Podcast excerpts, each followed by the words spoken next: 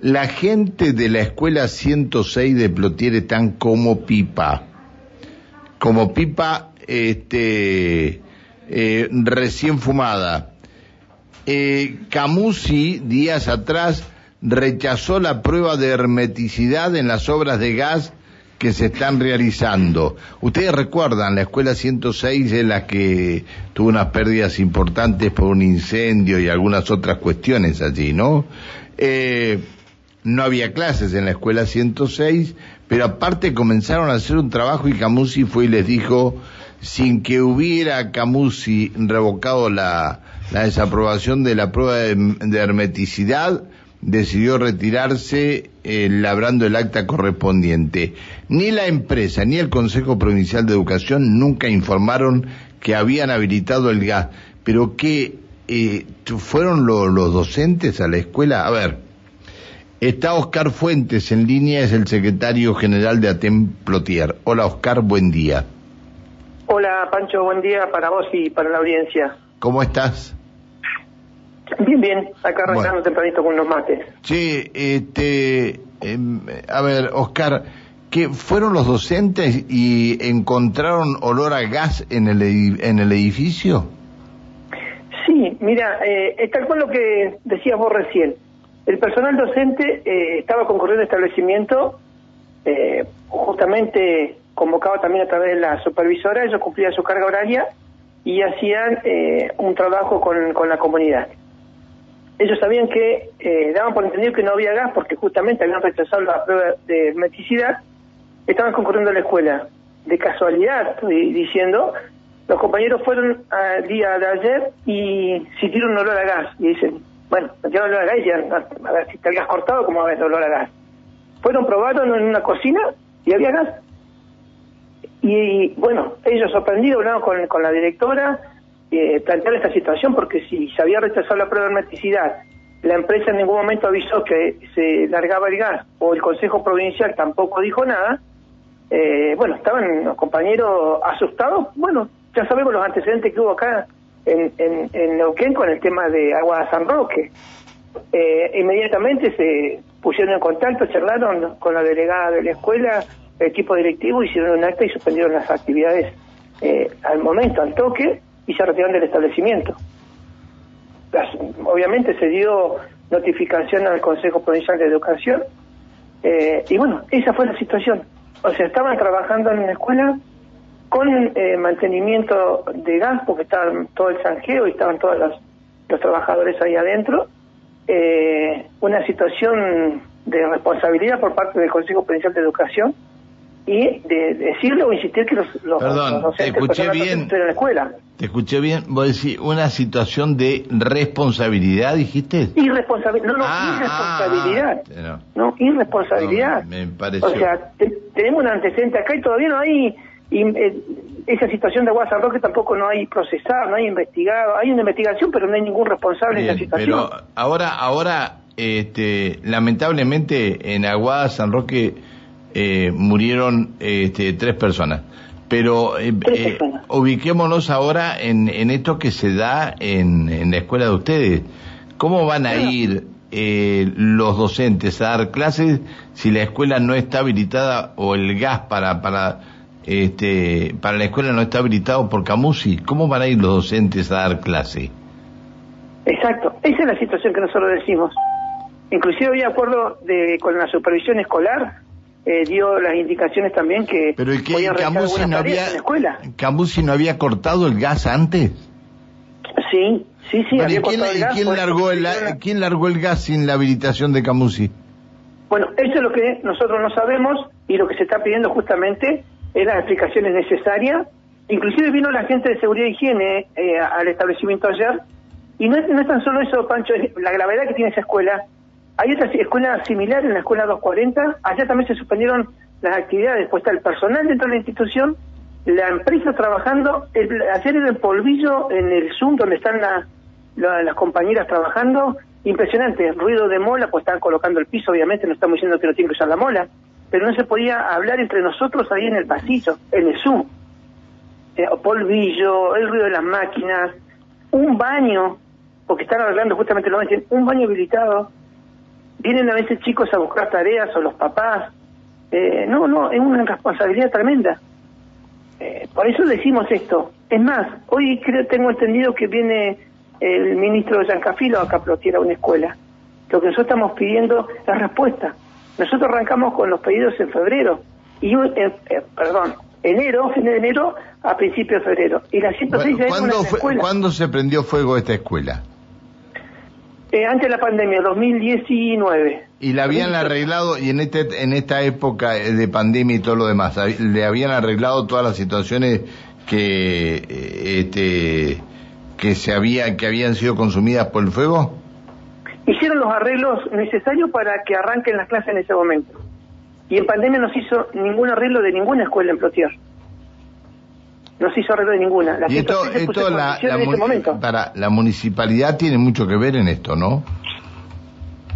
mira, el Consejo Provincial de Educación no tiene convenio con la municipalidad. Ah, no hay convenio con la municipalidad. No hay convenio con la municipalidad.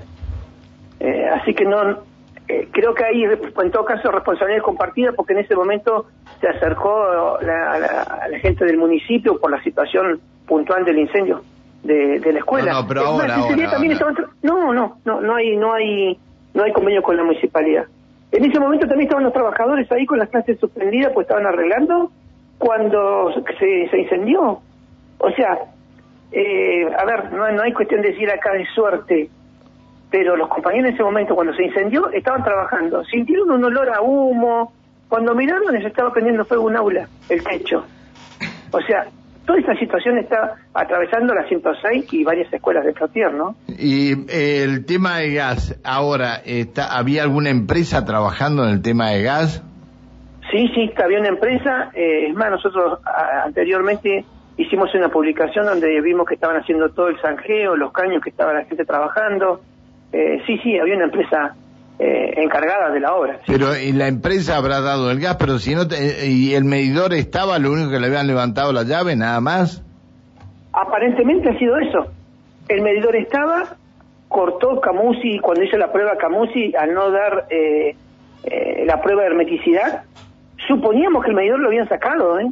O sea, si no estaba el medidor y lo trajeron el, antes de ayer a la escuela y lo colocaron, esa parte no la sabemos teníamos entendido que no había gas, por lo tanto, ¿qué, máquina vos que saca el medidor? O sea, tampoco el personal de la escuela puede ver si estaba Las autoridades, yo te digo, educación no, no emitió ningún comunicado con respecto a esto, así que las autoridades no tienen que haber estado enteradas sobre esto. La empresa que estaba trabajando ahí este, tiene, tiene mucha responsabilidad de esto. Y cuando ustedes dijeron que se, cuando los docentes dijeron que se retiraban, ¿Quién apareció en la escuela? ¿Alguien apareció en la escuela? ¿Alguien de la empresa? ¿Alguien? No, de la empresa no. El que apareció fue el director del distrito y una chica del Consejo Provincial de Educación que es la responsable de seguridad de higiene. Eh, si no me equivoco, está checo el apellido. No, no. Este... Se, acercaron a, se acercaron a la escuela. Por eso digo, es responsabilidad del Consejo que tiene que dar esa respuesta. Pero yo anteriormente te decía es que el ministro hoy viene a una escuela de, de aquí de Plotier lo que nos estamos diciendo es que ellos tienen que emitir un comunicado o por lo menos decir a ver qué, qué, cuál es la situación, si es así o no. Si estaba el medidor, no estaba el medidor, si Camusi, si la empresa. Porque es grave lo que está pasando. Es grave. Qué bárbaro, qué bárbaro, ¿eh? Es grave. Pero ya tuvimos, eh, ya tuvimos, este, demasiado y, y que se sigan haciendo las cosas tan mal. Exacto, exacto. Pues yo te digo, nosotros decimos acá en Plotier son 10 escuelas las que no han podido dar inicio. O sea, y algunas arrancaron y volvieron a cortar.